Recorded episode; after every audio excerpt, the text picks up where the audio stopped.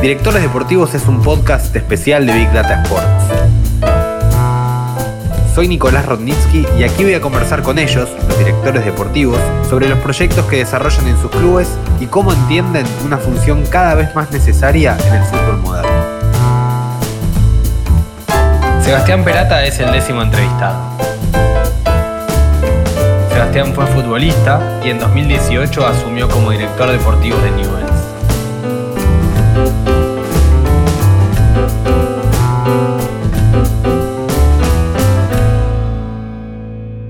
Sebastián, lo, primero que me interesa es eh, que me cuentes cómo entendés vos el rol del director deportivo.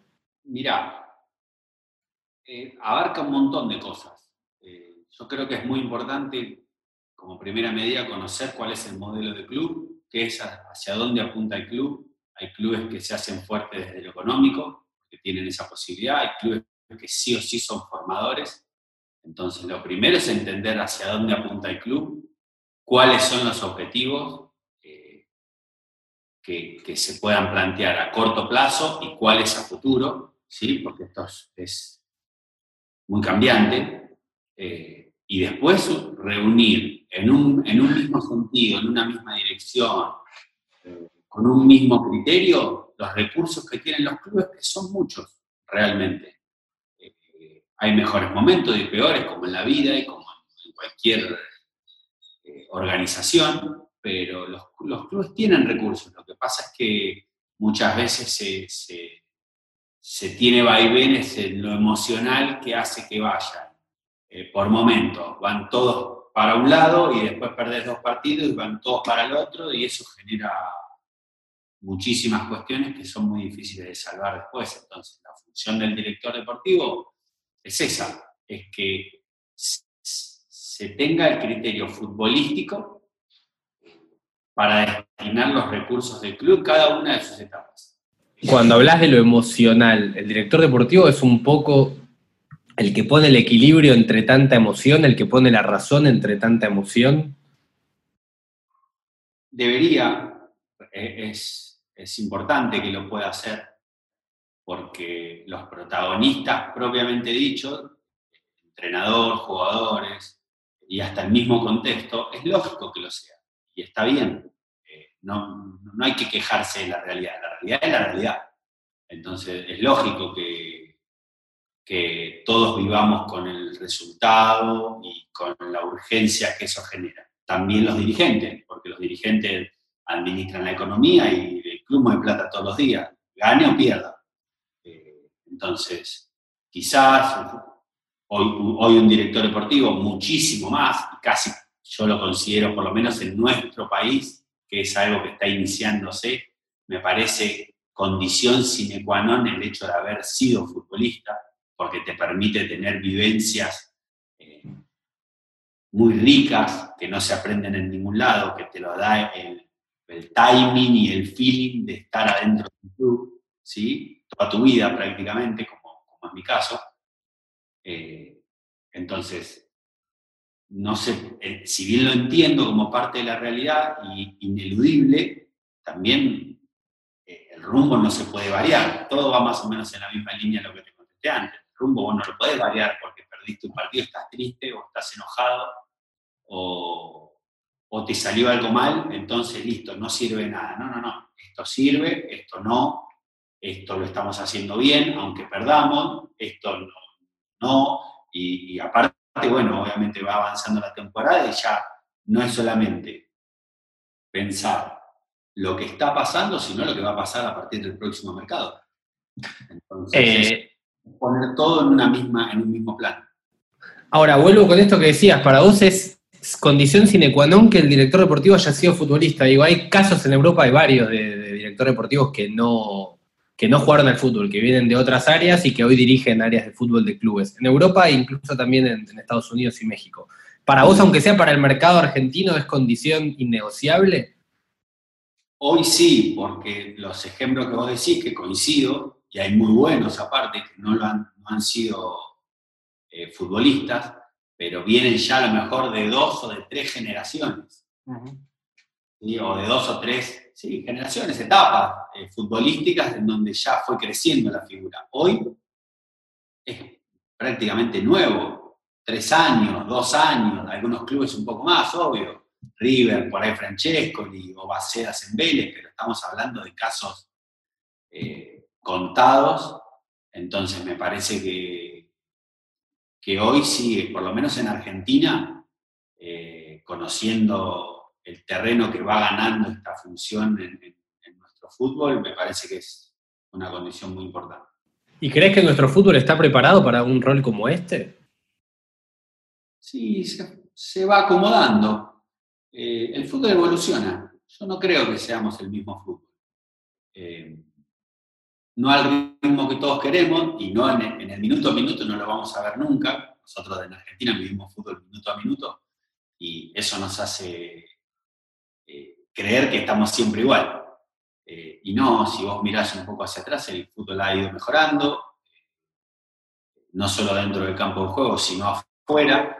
Eh, y me parece que también eh, esa mejora va ganando terreno en lo dirigencial y, quizás antes lo que se conocía más como una figura más bien decorativa, alguien que la gente quiera, pero que el poder de decisión que tenía era muy bajo era más que nada un fusible más eh, en, la cartera de posibilidades, hoy eh, va ganando terreno real desde la gestión y desde las decisiones futbolísticas y lo irá ganando cada vez más.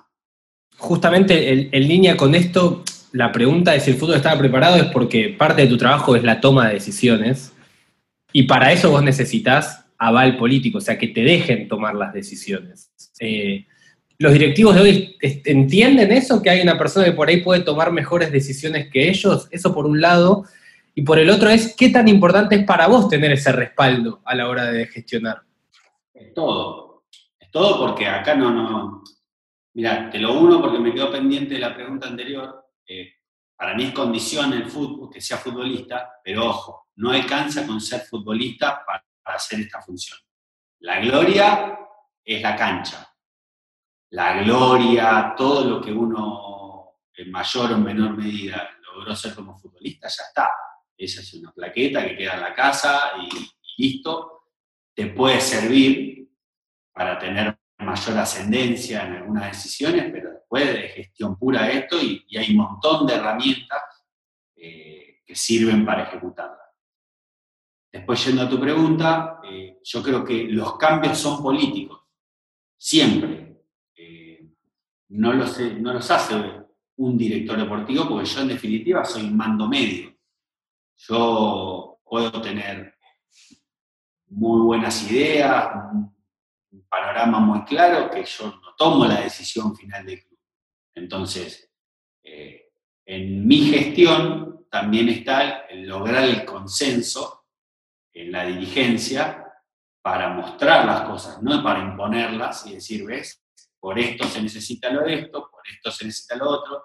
Eh, es un poco, por ahí abarca mucho la palabra, pero es un poco educar también, porque muchas veces las, decisiones son porque son, porque yo mando y es así.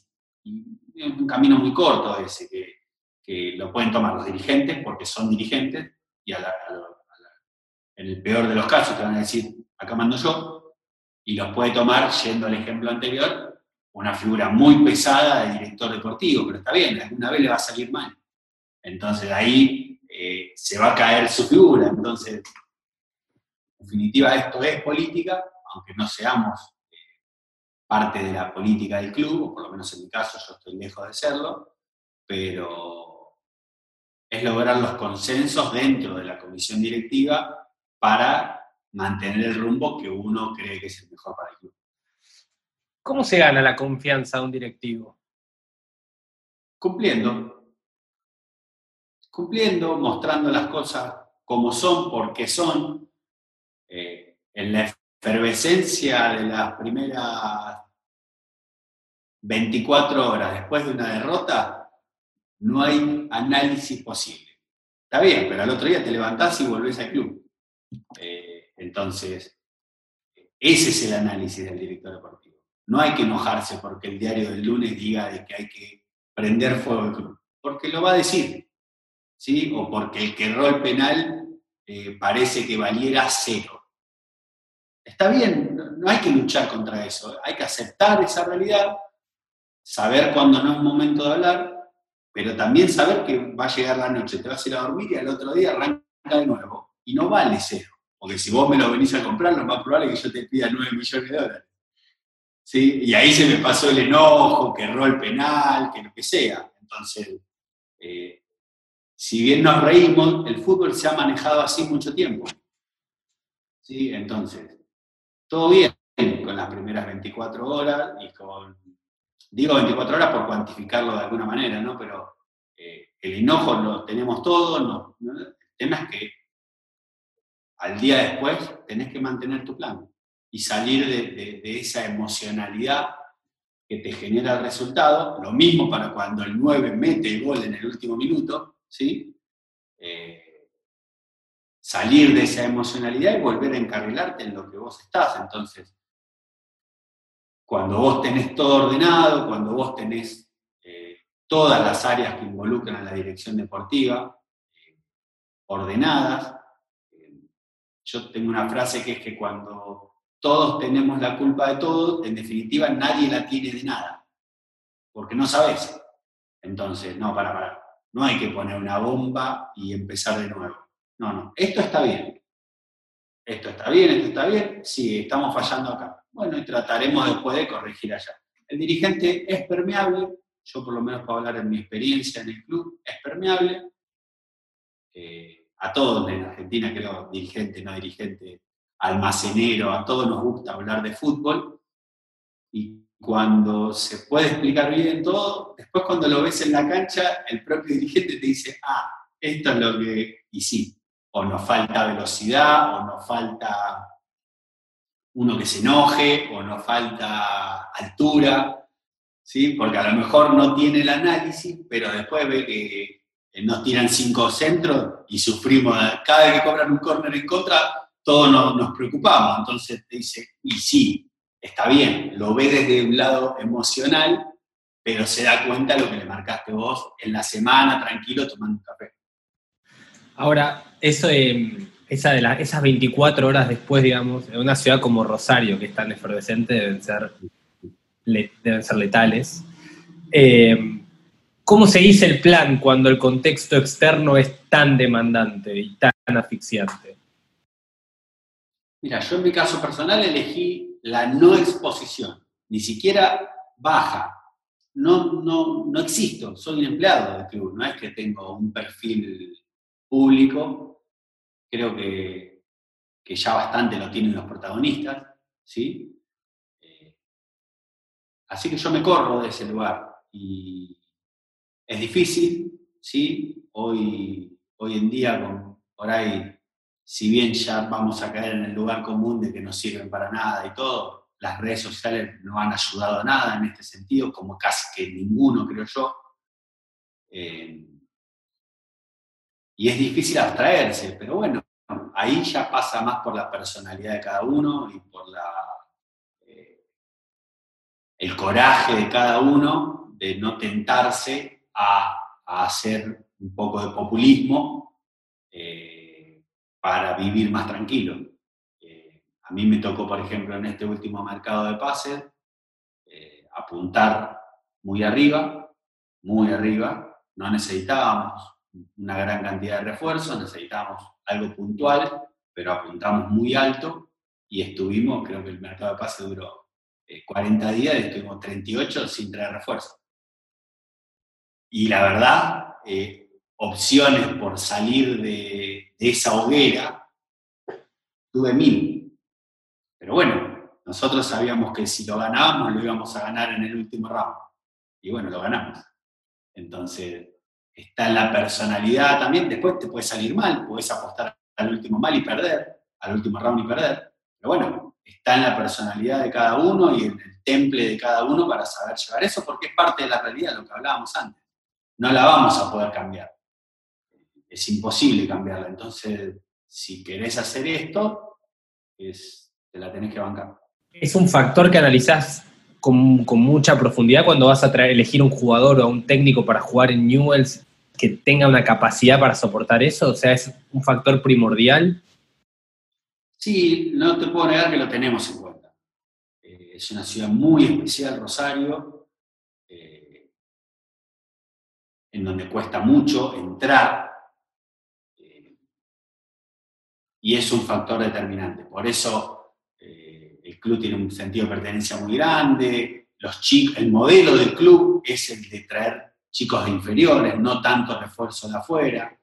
Eso después en la historia del club, a mediano plazo, se fue perdiendo un poco y ahora está intentando volver. Hoy tenemos casi el 50% del plantel que es eh, producto de nuestras inferiores. No sé si hay tantos equipos en Argentina que, se puedan dar ese lujo, entonces eh, para el que viene de afuera siempre es un poco más difícil, pero buscamos también eh, conociendo nuestro contexto, nuestra realidad, volviendo a esa palabra que usamos ya en alguna otra pregunta, eh, lo tenemos en cuenta. Hablabas de, que el proyecto Newells es en parte la formación de su propio talento. ¿Puedes contarme cómo dividiste vos al fútbol en el club? Sí, un poco por, ese comentario de que es necesario saber quién, quién falla y no por, por, mandar en cana, como decimos adentro de la cancha, sino porque vos tenés que saber qué es lo que, lo que está fallando de todo el proceso. Eh, yo lo que planteé fue organizar el fútbol infantil por un lado, fútbol juvenil, que serían las divisiones inferiores de Newell, por otro, y el profesional es otro. Eh, nosotros no podemos obviar en Argentina, no solo Newell, Argentina es un país formador de jugadores de fútbol, no es una liga a la, cual vengan jugadores de otros lados. Además, cada vez menos, porque hoy vende cualquier país antes de venir para Argentina. Quizá cuando yo era chico, los mejores jugadores de Sudamérica venían a Argentina a jugar. Bueno, eso no pasa más. Entonces, más que nunca somos un país formador. Eh, en esa formación, nosotros no podemos obviar ya más el fútbol infantil. Yo sé que, eh, como digo siempre en Rosario, no le importa a nadie porque todos están preocupados. ¿Quién va a ser el 9 de Newell? ¿Y cómo salimos el domingo o cómo vamos a salir el domingo que viene? Vuelvo a la palabra. Esa es la realidad y está bien. No me enojo. Pero yo tengo que pensar que los jugadores crecen o los voy a vender. Que aparte yo los quiero vender, no es que me los roban. Eh, yo los quiero vender y que el proceso sigue y que en algún momento los chicos crecen.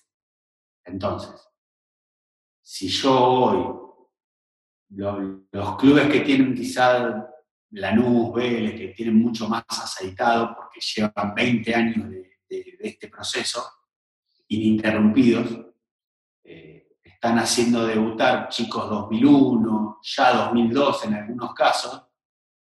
Yo no puedo, que son chicos con 17, 18 años, eh, yo no puedo hasta los 12 no darle importancia a la formación, que eso es el fútbol infantil.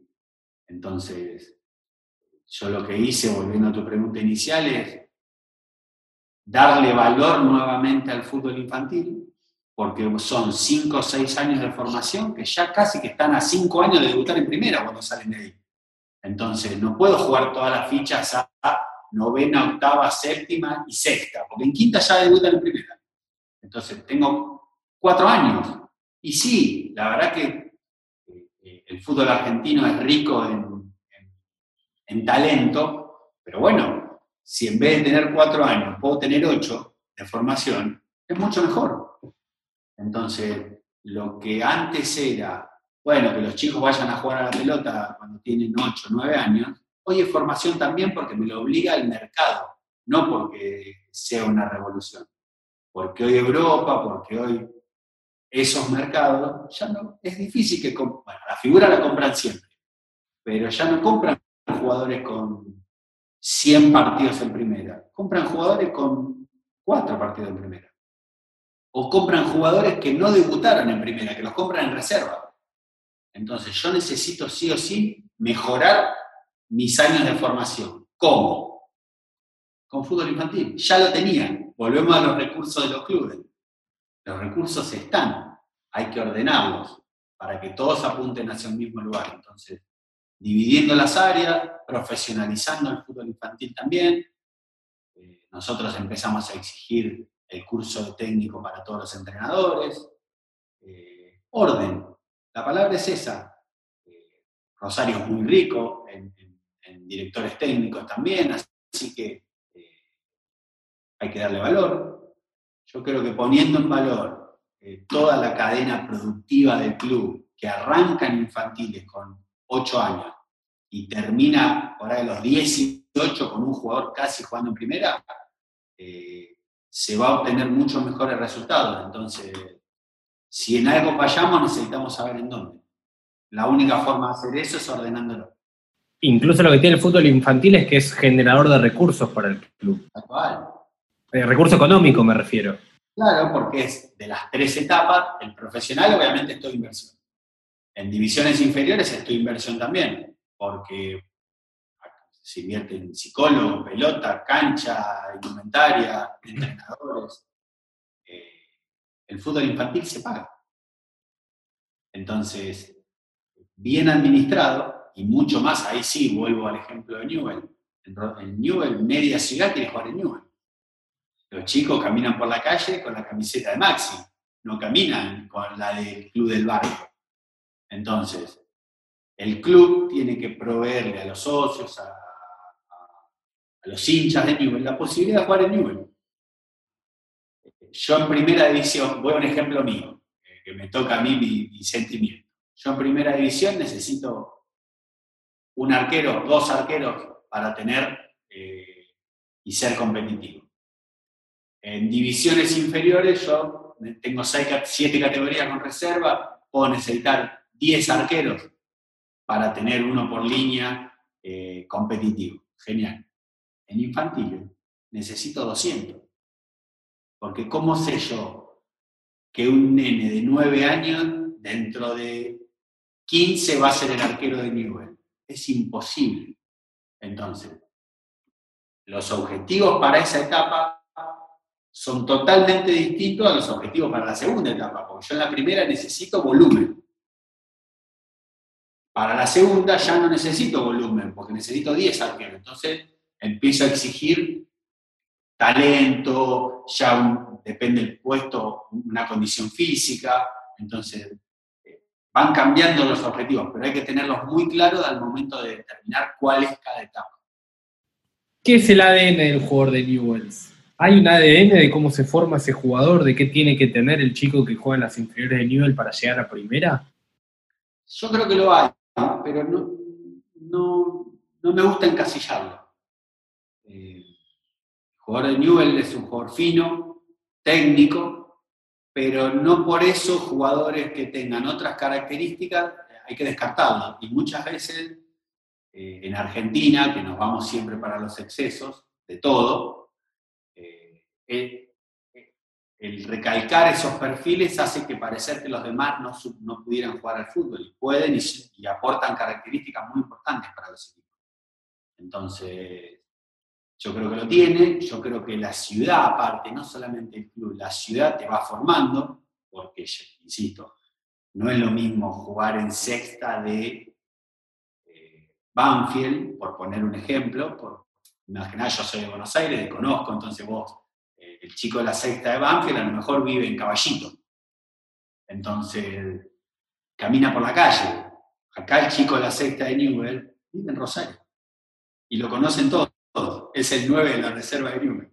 Entonces, ese protagonismo que tienen los jugadores de, los dos clubes, en mi caso de Newell, eh, los va curtiendo también y los va preparando para una situación que es realmente difícil de sobrellevar, que, expone muchísimo a los jugadores, pero que bueno, vivimos de esto y, hay que bancársela. Parte de saber de ser jugador de fútbol, sobre todo en Argentina, es eso, es saber convivir con el contexto y saber convivir cuándo. 50.000 personas te aplauden, no, no creértelo, y cuando 50.000 personas te quieren matar. Bueno, ese temple siempre ha diferenciado a los jugadores argentinos y creo que es un, un plus no solamente para el caso de Newell, sino para, para los lugares a donde después se, se expone. Volviendo a, la formación y a las inferiores, en tu caso como director deportivo, ¿bajás una línea de cómo tienen que jugar los equipos en inferiores y tratás de que haya una vinculación con el primer equipo? No, no bajo línea. Eh, eso ya va más por, por la, el modo de conducción de cada uno. Yo elijo los responsables, obviamente que tengo muy claro qué necesito, pero hago mucho más foco en elegir el responsable. Después yo sobrevuelo, sí, miro, voy, opino, pero de charla de, reunión. Eh, pero no soy de estar encima, confío en la gente que elijo, le doy libertad a la gente que elijo. En nuestro caso elegimos, bueno, Raúl también en fútbol infantil, que conoce el club también, eh, y, y, nos iba a dar ese ADN que vos me decías antes para el fútbol infantil, con el perfil que necesita el fútbol infantil. En divisiones inferiores, que es nuestro corazón productivo, nosotros lo pusimos a Enrique Borrelli, que para mí es de los mejores que debe tener Sudamérica hoy, instructor con Mebol, eh, y nos ha dado un gran resultado, pero después sí, yo converso de fútbol con él siempre, estoy eh, en contacto diario, te diría, con él, pero las decisiones son 100% de él. Sí tratamos de mantener una, una única identidad futbolística, desde la primera división hasta las divisiones inferiores. Ya fútbol infantil ahí no tanto, ahí ya va quedando un poco más afuera, por lejanía más que nada, pero sí, el modelo del club intenta ser el mismo, no rígido, también entendiendo que hay circunstancias de juego, rivales que, que a veces te pueden hacer variar, pero sí con una idea principal muy clara que es mantener la identidad futbolística ¿Y esa identidad futbolística cómo la detectás como director deportivo? ¿Cómo, ¿Cómo sabes cuál es la idea correcta para ese equipo? yo te diría que es al revés, es elegir los actores para la idea que vos tenés. Sí hay un capítulo uno que es que vos vas formando esa identidad. En el caso de Newell ya la tiene. Newell es un club de pelota al piso, es un club también de preponderancia en el juego aéreo, es un club eh, de buen pie. Entonces, y también volvemos a lo mismo. No podemos obviar que es un club formador. Entonces yo tengo que formar jugadores. Tengo que formar cuatro, tengo que formar tres, todos quieren ser nueve o diez. Y yo también fui chico, ¿eh? Todos soñamos con ser 9 o 10. Hay modas en que algunos, a veces los arqueros crecen un poco más, pero eh, es normal, no está mal. Pero yo como formador, yo, yo digo de que nivel no es una lancha que, que girás el timón y salís para el otro lado, es un transatlántico. Moverlo un poco para un lado para el otro, a lo mejor me lleva dos años. Entonces no se puede eh, hacer cambios bruscos sin cambiar una plantilla entera. Entonces, yo tampoco sé cómo va a jugar el fútbol dentro de dos años. A lo mejor se juega sin arquero, no sé, o se juega sin laterales, o se juega sin... Todos jugamos con línea de tres y yo formé laterales al divino botón. Bueno, puede pasar. Y si no, entonces yo necesito, ahí donde la identidad deportiva, la identidad futbolística es muy importante, pues yo necesito jugar, formar jugadores de fútbol versátiles que jueguen. Los laterales pueden ser de marcador central, defensor central, que los extremos puedan ser segunda punta. Eh, tengo que tener contención. Todos los equipos necesitan un contención definido que, que, sea el perro de presa para que otros con mejor pie jueguen. Ahí es donde, yendo a tu pregunta anterior, las características de los clubes muchas veces se limitan. Entonces, si bien hay que respetarla y no, nunca se puede olvidar, también vos necesitas todo, porque a veces ese jugador que no tiene tan buen pie es el que le da aire al que tiene buen pie y te hace ganar el partido. Entonces, es entender el fútbol como un conjunto. Cuando vos decís que sos un club formador, ¿estás pensando en yo tengo que formar jugadores para mi primer equipo o tengo que formar jugadores para vender porque necesito esos ingresos para sostener el día a día del, club? Son las dos cosas. Eh, en Argentina, lamentablemente, es mucho más lo segundo. Eh, se está pensando por, las urgencias que, tenemos todos, eh, hace que que siempre estemos pensando en vender más que que el jugador realmente rinda con nuestra camiseta. En nuestro caso, sí o sí necesitamos ponerlo a los jugadores. Eh, nosotros, el modelo del club no se sostiene sin tener a los chicos en cancha. Lamentablemente, cada vez los podemos tener menos, inclusive anterior a mi llegada, porque hoy un jugador juega 5, 6, 10, 15 partidos de la primera del fútbol argentino. Y en un club como Newell's, y ya te la llevan. Y los clubes generalmente no tienen la posibilidad de decir que no. ¿Sí? Bueno, cuanto más fuerte estés vos, económico, por ejemplo, nosotros, creo que yo hace más de 10 años que estoy en el mundo de Newell. Creo que por primera vez este mercado que pasó, dijimos que no para una posible venta de Aníbal Moreno. Porque nosotros consideramos que en este equipo en este contexto, como está jugando el equipo, Aníbal Moreno en junio va a valer más. Pero bueno, es una decisión que hoy el club, que está atravesando un, buen momento económico, pudo tomar y también con un, criterio, con una apuesta. Eh, normalmente eh, se tiene que decir que sí porque se maneja, los, los mercados que vienen a comprar Argentina manejan cifras que para el fútbol argentino son muy difíciles de, eludir. También lo que, te, lo que te da todo este contexto que describís es más volumen, o sea que más chicos llegan a primera, debido a que se van más rápido, vos necesitas que suban más para cubrir esos espacios. Porque se hace, eh, mira, se acelera el proceso. Yo a su vez le resto años de fútbol infantil y voy perdiendo calidad. Es imposible. Si yo tardé ocho años en formar un jugador y ocho partidos en venderlo, si no sigo rápido fabricando otro, eh, encontramos el fútbol argentino que encontramos hoy.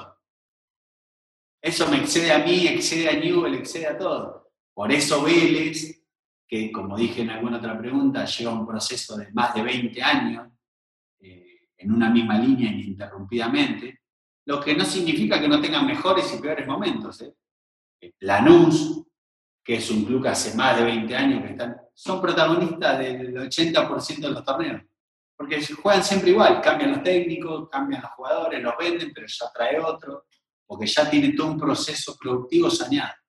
Eh, en algún momento me hablaste de la sucesión de técnicos, de la importancia que eso tiene también para un club. ¿Por qué?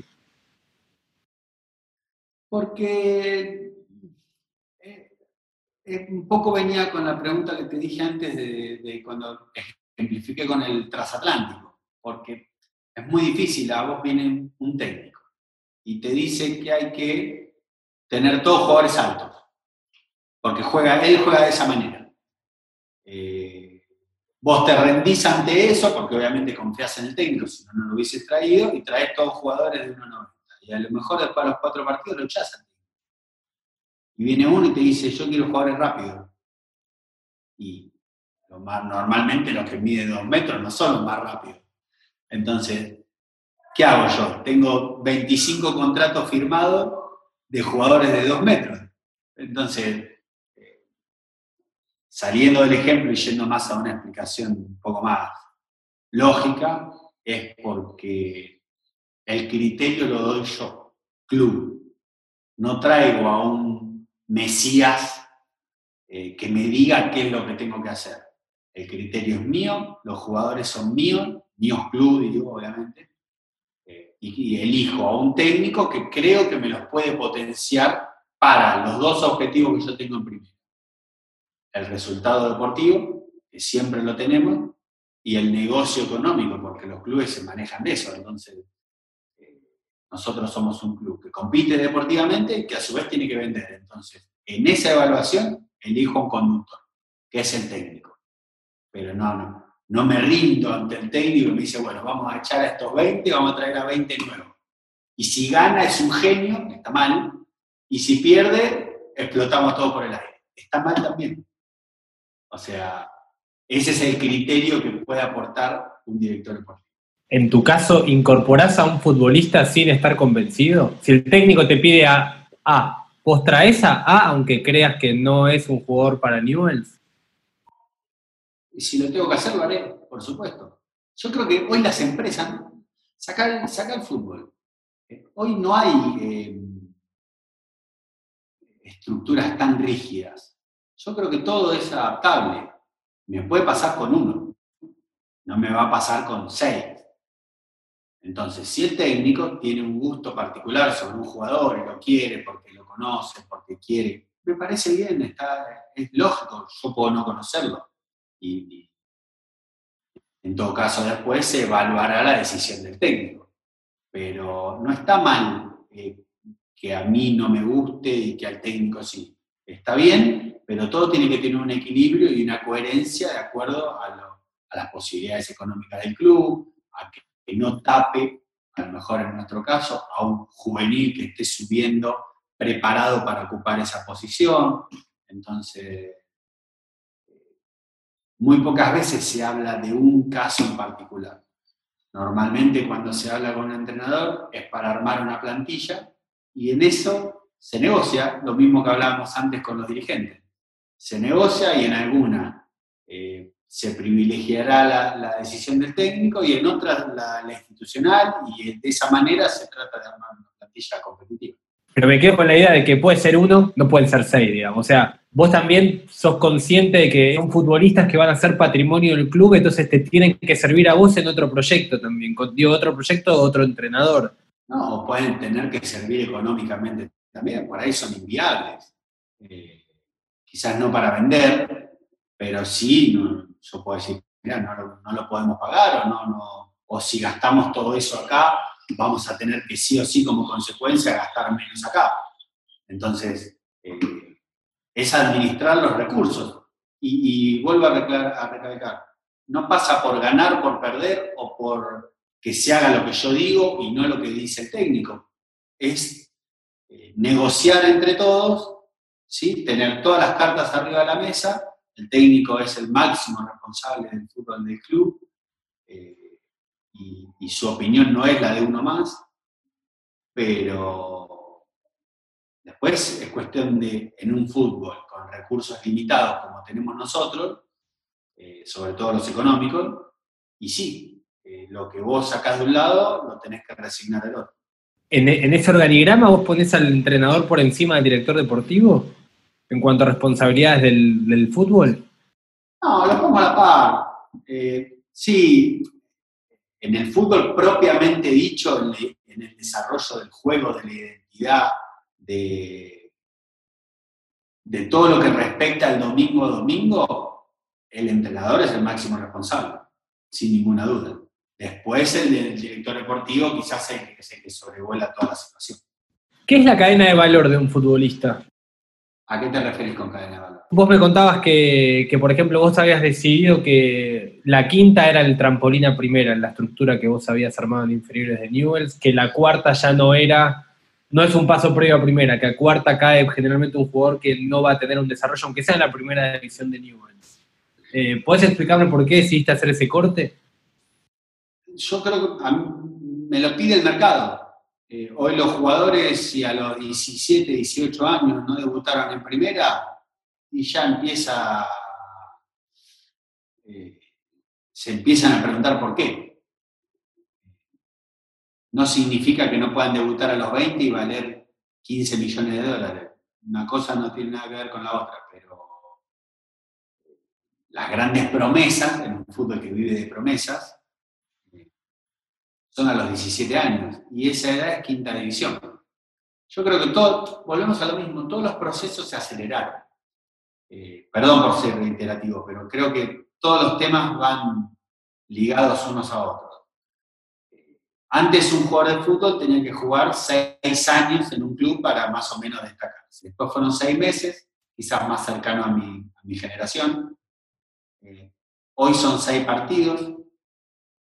Eh, y casi que dentro de poco va a ser nada, porque compran jugadores de divisiones inferiores. Entonces, en ese mismo proceso, antes era la cuarta especial la que, la que estaba, o la reserva. Antes era la, mejor dicho, mucho tiempo antes fue la reserva. Casi que los jugadores sí o sí jugaban primero en reserva y después en primera. Después se aceleró ese proceso y se creó algo que se llamó cuarta especial o selectivo, que reunía por todo por una cuestión de edad, porque no podían poner, o, en esa época se consideraba mal poner en reserva a uno de sexta. Entonces se armaba el selectivo. Bueno, es un proceso natural. Eh, hoy ya la reserva eh, está, sirve, es una gran herramienta, pero ya no es el paso previo obligado. Eh, la cuarta ya es casi reserva eh, y se pasó a tener la quinta como, como alternativa de, corte para que en ese proceso formativo los jugadores digan, bueno, el que llegó acá y ya está, ya está. Va directo a, a primera, después se tiene que sostener. Que ahí empieza otro capítulo. Pero si en quinta división el jugador se destaca, está formado físicamente y mentalmente, es jugador de primera. ¿Quién determina que ya está? El destacado nos damos cuenta todo en tres partidos. Eh, yo lo puedo ver, puedo hacer un comentario, así como te digo que no, no me meto tanto en las decisiones.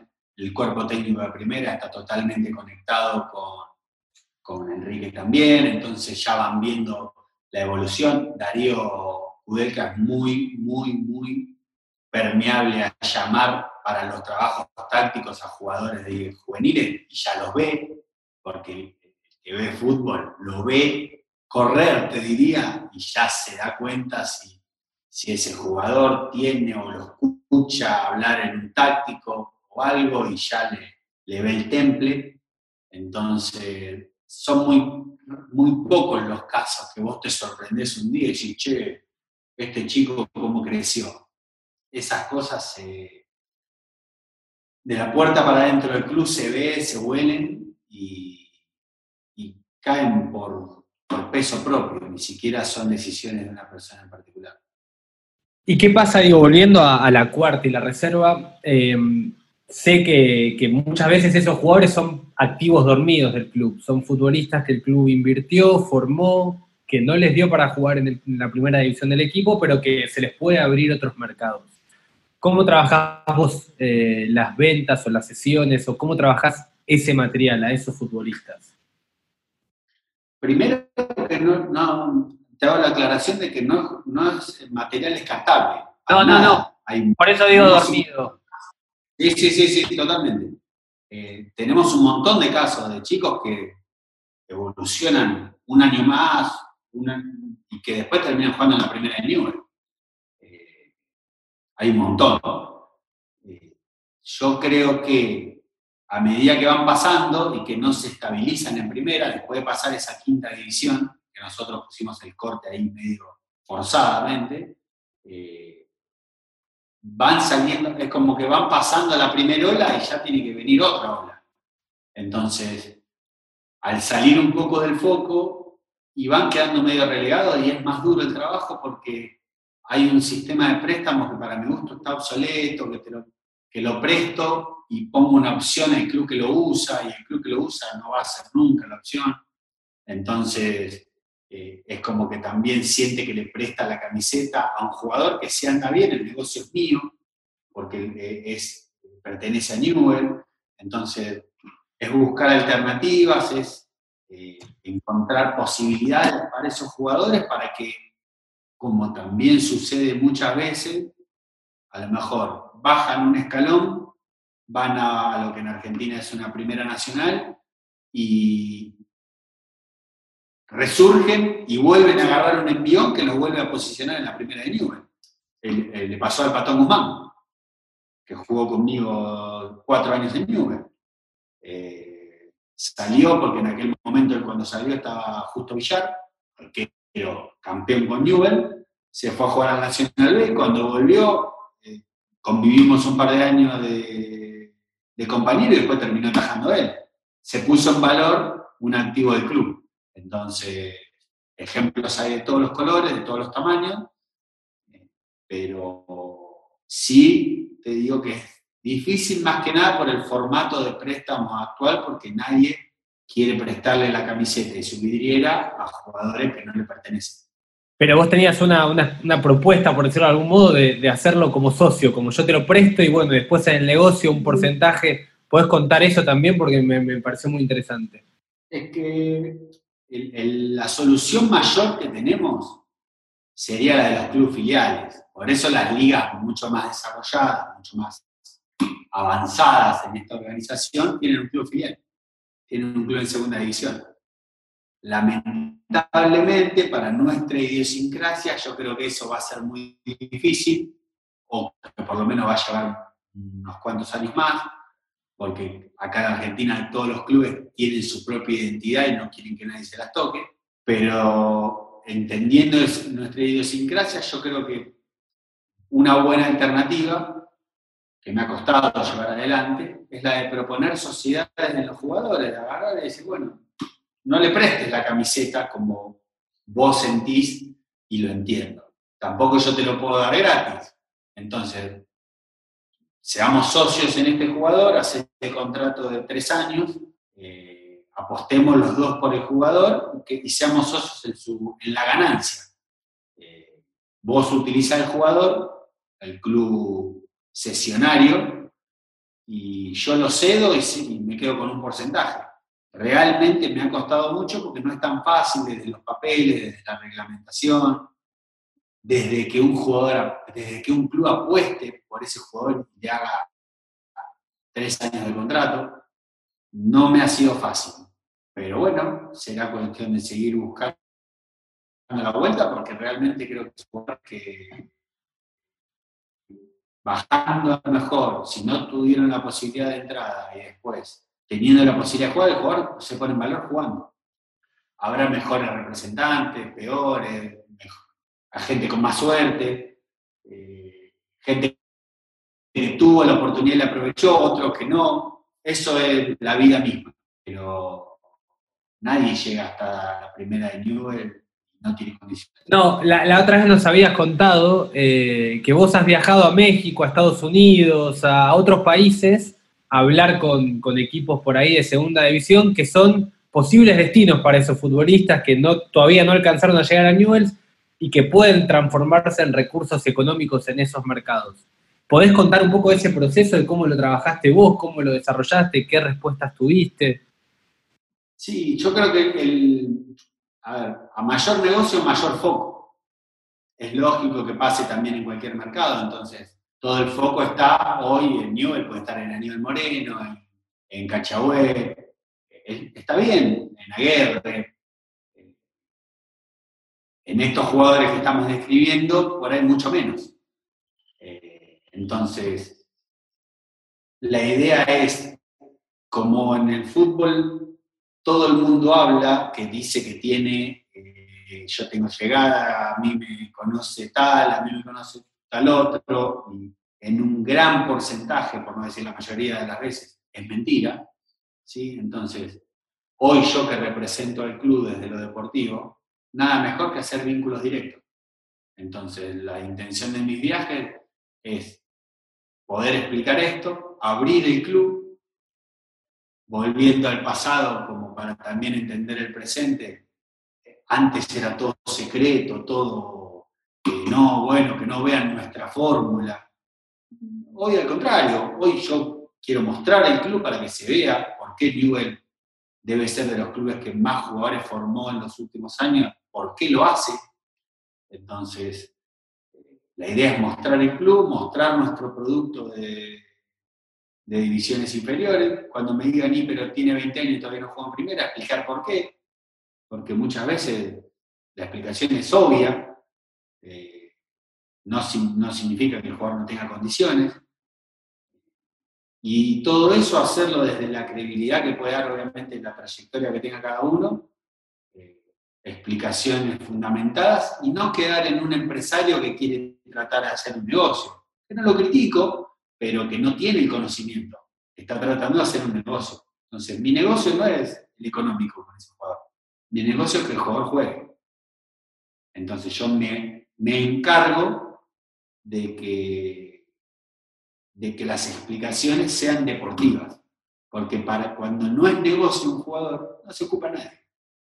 Se puede ocupar el jugador mismo, el papá si lo ayuda, pero es muy raro que un empresario invierta su tiempo o su dinero en un jugador que no es negocio.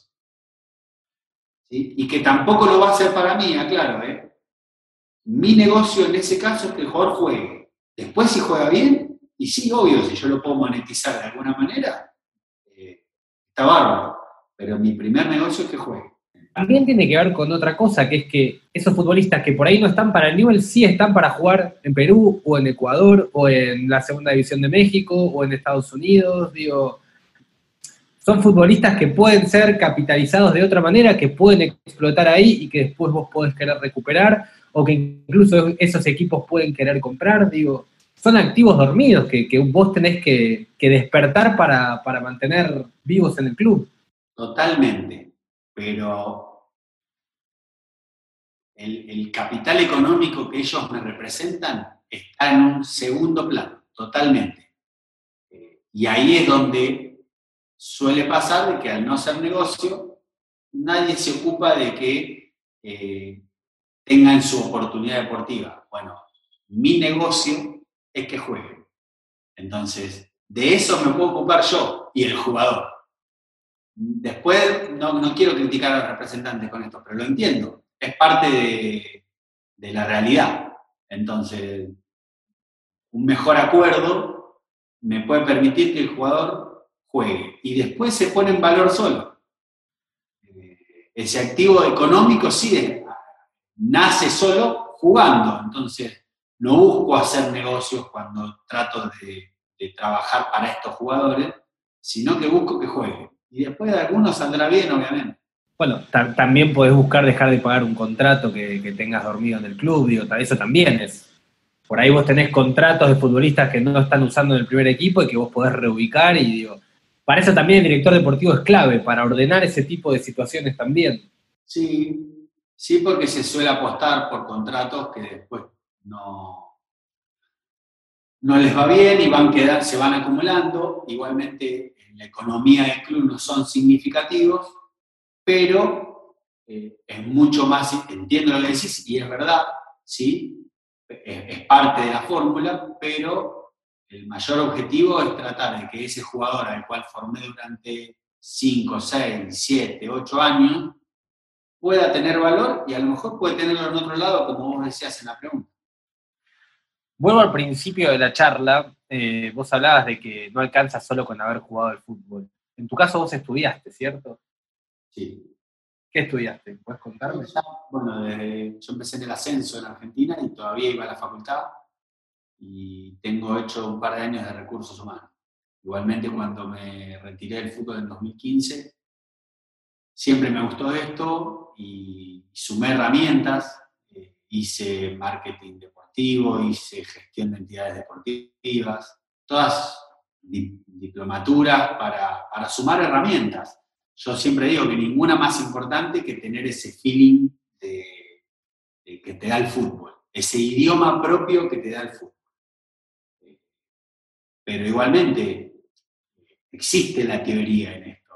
Eh, pareciera que el fútbol fuera una profesión divina que cayó de un ovni, no, existe la teoría en la gestión, en la administración, y no se puede ir con el pálpito de cada uno eh, desarrollando cada cosa. Hay cosas que ya están estudiadas, son casi científicas. Entonces, eh, el fútbol nunca va a ser una empresa porque involucra otras cuestiones, pero hay cuestiones que, sí. Yo siempre digo también que hay, es un deporte, nunca hay que olvidarse, en el que hay un montón de cuestiones libradas al azar. Bueno, hay algunas que no. Tratemos que las que no dejen de estar libradas al azar, porque ya hay un montón que sí. Vos podés hacer todo bien, podés tener el mayor acierto, que después pegó en el palo y te ganó el otro, que armó dos líneas de cuatro y se colgó el travesaño. Está bien, es fútbol y es lo que nos gusta a todos. Pero bueno, hay cuestiones, un montón, que no están libradas al azar, como puede ser esto que hablábamos de armar en el plantel de primera los espacios para los juveniles que vienen ganando terreno. Eh, si yo tengo un 5 que viene ganando terreno y no le voy a firmar 5 años de contrato a un refuerzo, porque ya veo que este chico en un año está jugando primera, entonces eso no es azar. Porque si no está en un año, puede estar en dos. Pero si yo ya le firmé cinco años de contrato, un refuerzo que vino para esta temporada, es como que me tiré un tiro en una pierna antes de arrancar la carrera. Entonces, eso no es azar. Bueno, tratemos de que eso esté ordenado. Después del azar, es parte de la vida de cada uno. Eh, estoy cerrando con dos preguntas para todos. La primera es, eh, ¿Qué libro recomendás vos como lectura para alguien que quiere ser director deportivo? Y no me refiero solamente a libros que hablen de dirección deportiva, sino libros que le den herramientas a alguien que quiere hacerlo. Puede ser de cualquier otra cosa, pero que vos entiendas que te nutrió o te dio algo para desarrollar mejor tu tarea. Sin ninguna duda, el método Monchi. Excelente. El mejor. No solo Monchi, de los mejores, que hay en el mundo, eh, que ha hecho una escuela de esta función, eh, sino que el libro es muy claro, muy bien escrito y da un montón. De estas herramientas que vos hablás, da un montón, explica muy bien. Después, no da ninguna fórmula mágica, da herramientas que, que las ejecutará cada uno con su criterio y con su templanza y con, con todo, pero da muchas herramientas para poder trabajar y a mí mismo me ha servido mucho. ¿Cuál te quedó de todas las que da? ¿Alguna en particular que digas cómo el tipo labura esto? El método, eh, realmente, el, poder tener todo diferenciado para saber en dónde se erra o hacia dónde se apunta, porque yo puedo traer un jugador, eh, para todos es muy claro saber el objetivo. Yo puedo traer un jugador porque mi objetivo es revalorizarlo y venderlo, y puedo tener un jugador porque lo necesita el equipo, aunque sea una inversión que no la voy a recuperar. Entonces, eso a mí me hace evaluar eh, la contratación o, la decisión tomada. Eh, no el que cerró el penal o si lo metió. Entonces, yo creo que un poco yo lo resumía con el ejemplo de que si todos tenemos la culpa no la tiene nadie. Un poco es eso, si vos tenés todo ordenado, eh, es mucho más fácil ver en dónde está fallando y corregirlo.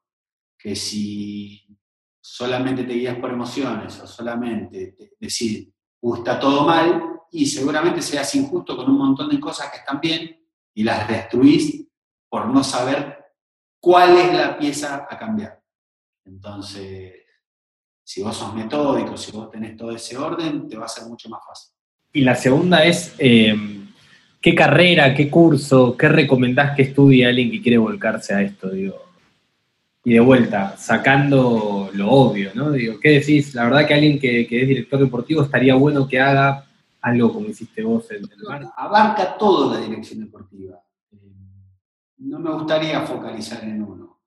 Eh, es muy importante saber de marketing, es muy importante saber de derecho deportivo cada vez más, cada vez más, con todas las modificaciones, eh, si bien obviamente que las decisiones después las toma el abogado del club, o por lo menos uno se apoya en alguien que conoce mucho más que lo que uno puede leer en un libro o en un artículo, eh, está bueno saberlas y entender su naturaleza para para tener más herramientas. Yo creo que todas las herramientas que se puedan sumar, desde gestión de recursos humanos, desde eh, derecho deportivo, desde todo lo que sí, desde marketing, desde periodismo, eh, todos son pequeñas herramientas que esto es como una procesadora que mezcla todo y que tiene que salir un producto terminado. Entonces, métodos de conducción, métodos de liderazgo, tipos de liderazgo, todas son herramientas que te permiten eh, convivir más, porque vas a tener que convivir en este lugar con hinchas, bueno, ni hablar, porque es una tarea pública, pero periodistas que tienen sus objetivos, y no está mal enojarse contra eso. Me he enojado mucho como jugador, hoy lo entiendo de otra manera. Dirigentes que tienen sus objetivos también, técnicos que tienen sus objetivos, que son a lo mejor distintos al tuyo, como el técnico viene y quiere ganar, no quiere, no, porque queremos que el año que viene el 5 de la primera sea el chico de la quinta. Bárbaro, si lo logramos, genial, pero quiere ganar el domingo. Entonces, eh, convivir con toda gente distinta, eh, con objetivos distintos y unificar todo en un mismo canal es muy difícil y requiere de muchas herramientas. Entonces, cuantas más tengamos, mejor. Sebastián, mil gracias. Gracias por, por, aceptar, por estar y un placer, un placer hablar con Lo mismo para mí, lo que necesites.